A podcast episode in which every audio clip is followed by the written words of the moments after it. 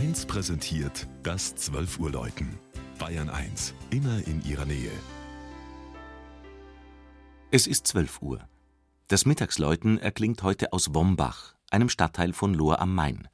Barbara Markus hat sich das ehemalige Dorf und dessen Kirche angesehen.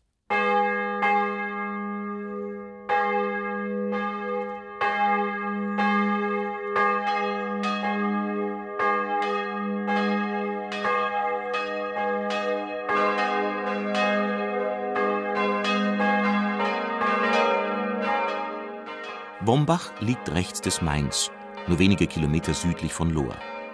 Aus dem 1325 urkundlich erstmals erwähnten Dorf ist in den letzten Jahrzehnten eine Art Vorstadt mit 1900 Einwohnern geworden. Und dennoch geht es ruhig und beschaulich zu, denn Durchgangsverkehr gibt es hier nicht. Die Straße durch den Ort endet an einem Wasserschutzgebiet, das sich in eine Mainaue erstreckt. Erst 1865 hat Wombach eine Kirche bekommen. Eine Witwe hatte sie gestiftet, um den Dorfbewohnern den Fußweg nach Lohr zum Gottesdienst zu ersparen. Doch das alte Kirchlein an der Dorfstraße gibt es nicht mehr. Ein Neubau auf dem Hügel darüber ist zum Wahrzeichen von Wombach geworden. Der spektakuläre Entwurf stammt von dem damaligen Würzburger Dombaumeister Hans Schädel. Ganz im Geiste des Zweiten Vatikanischen Konzils hat er eine zeltförmige Rundkirche geschaffen. Unter dem spitz zulaufenden Dach steht der Altar auf einem steinernen Podest im Zentrum kreisförmig angeordneter Bankreihen.